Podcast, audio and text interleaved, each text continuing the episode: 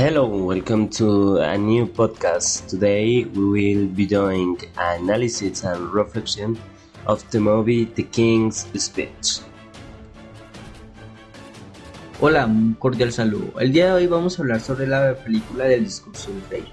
Es una película muy inspiradora para la mayoría de personas que la ve, y esto es por su gran cinematografía y enseñanza que deja en el transcurso de la historia, y más porque es una película basada en una historia real. Y algunas de estas enseñanzas que deja la película es la confianza que hay que tener en uno mismo. Esto se ve reflejado en cómo Bertie, siendo un niño, fue tomado como un objeto de burla, solamente por su problema de tartamudeo, lo cual llevó a un punto de creerse que nunca se podía curar de esta supuesta enfermedad, pero gracias a su perseverancia logró poder llevar este tratamiento a una curación, para lograr hacer de esa mayor enseñanza del mundo, callando de una u otra manera las bocas de las personas que consideraban que no podía hacer.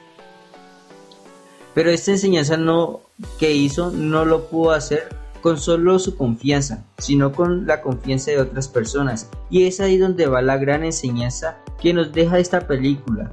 Y es como él, y es como él reconoce que necesita ayuda.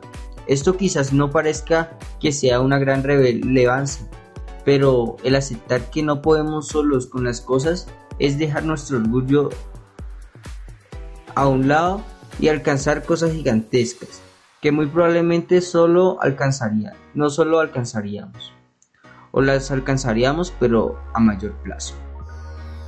Y como último pero no menos importante, la película nos deja una valiosa enseñanza, y es el trabajo constante que se debe hacer cuando tenemos un problema, en este caso en el discurso público, pero nuestro caso quizás sean otras cosas, como dice nuestro profesor de teología.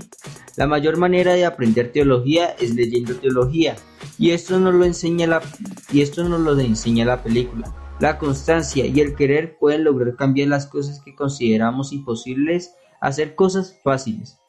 Finalmente, a los futuros visores de esta película les recomiendo que gocen porque en ella encuentran los valores del esfuerzo, que deberían tener todos los seres humanos para cambiar este mundo en que vivimos.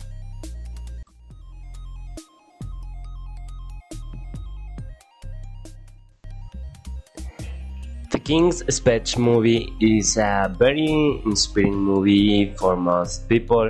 We see it, and this is because of the great cinematography and teaching um, that is lives in the course of the story and more because in is a movie based of a true history.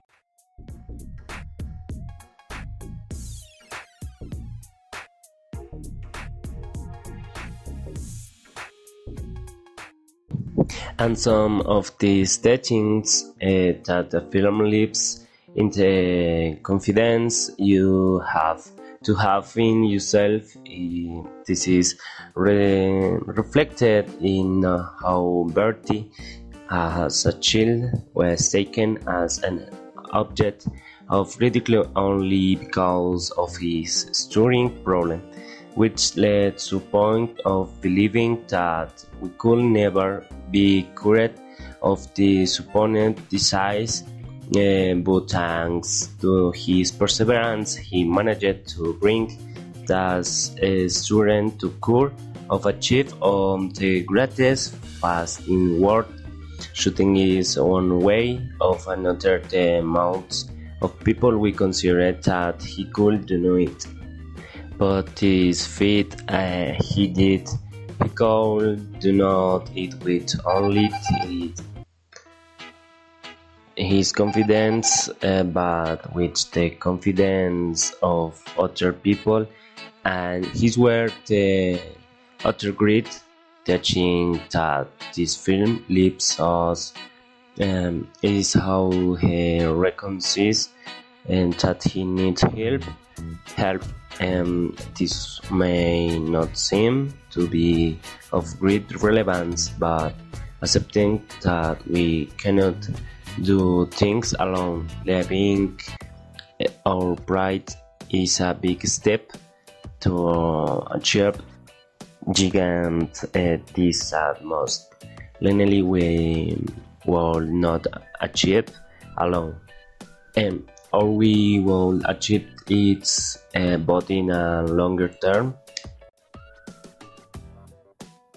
And last but not least, the movie leaves us a valuable teaching and key constant work that must be done when we have a problem.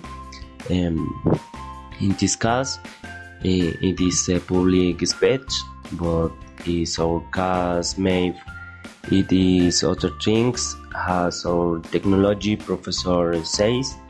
The theology professor says the best way to learn theology is reading theology, and this is not taught in the movie the movie to constancy until the seer can achieve to change uh, things that we considered impossible to be existing.